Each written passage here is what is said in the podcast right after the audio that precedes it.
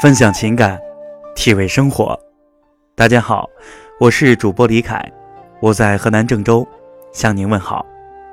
今天我们要分享的文章来自于入江之鲸的《没有谁的人生可以复制》。前几天应朋友之邀做一个分享，我一再强调说，这些只是我个人的经历，不一定具有普适性。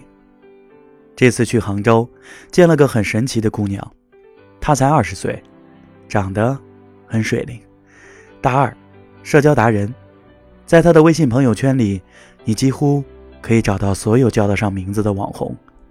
她跟我聊到，经常有大学同学来问她，是怎么做到的。但是，如何一步一步走到今天，不是三言两语能够概括的。不说坎坷和荆棘。开辟出一条新路所需要的运和势，都很难复制。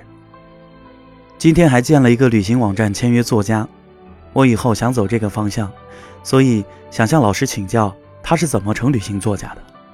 交流后才得知，他没有在网站上主动贴过旅行攻略，也没有主动联络过各大旅行平台。他机缘巧合成为旅行作家，是因为本科时期在欧洲交流时去了很多地方。在当地留学生中组织了沙龙，分享经验，渐渐积累了名气。紧接着，很多机会接踵而至。这样的机遇可遇而不可求。很多成功励志类书籍会给我们树立榜样，让你觉得模仿着成功者的轨迹，就能复制出一条走上人生巅峰的路。不少人喜欢找一个偶像作为参照物，他们觉得。只要沿着偶像曾经走过的路，就能通向很好的未来。我完全能够理解找一个目标，模仿他制定自己的人生道路的心态。曾经，我也会把我崇拜的人的名字贴在墙上，给自己打鸡血，说我要成为某某某第二。但或许，成功者没有告诉你故事的全部。比如，比尔·盖茨他妈是 IBM 跨国公司董事。巴菲特他爹是国会议员，你羡慕的拿了名校 offer 又周游世界的女神，其实他爸爸是那所学校的校董。除了背景，你们的性格和能力，所处的时机和境地，甚至运气都不相同。即使你努力复制了他所做的一切，也未必能达到他的地步。所以说，没有谁的人生可以复制。能够复制的人生轨迹，都是不可替代性不强的。譬如，每天进行机械劳作的工人，日常处理事务性工作的白领，从事这项工作的人很容易就被别人替代。当你想按照一种既有轨迹去运作自己的人生时，其实就是把自己当做了流水线上的产品，而批量生产的产品必然是没有独一无二的手工艺品值钱的。即使你幸运地克隆了别人进阶之路，你也几乎不可能成为最出色的那一个。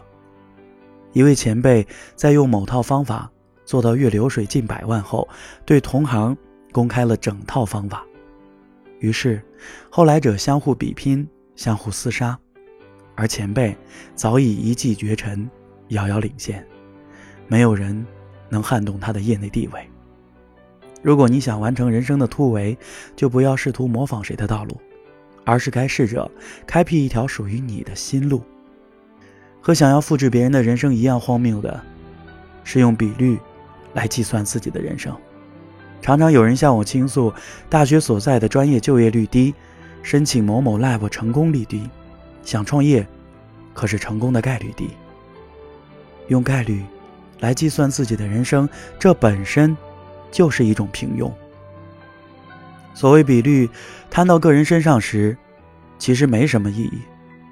即使是史上最难就业季，照样有人拿 offer 拿到手软。就算全球只招五个人，也一定会有五个幸运儿。哪怕成功率只有万分之一，为什么你不努力做那万分之一呢？把自己的人生当做比率来计算，和试图复制别人的人生一样。都说明，你没有意识到自己人生的独特性。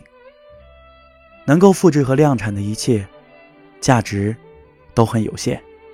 你可以拿榜样的经历来激励自己，也可以借鉴前辈的思路，但更重要的是，你要发挥你的创造力，碰撞出一条属于自己的新路来。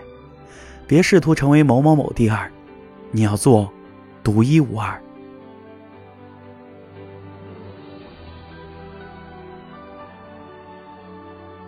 想要收听更多的音乐心情，欣赏美文美图，请关注微信公众号“情感物语”，新浪微博和喜马拉雅 FM 同步推出。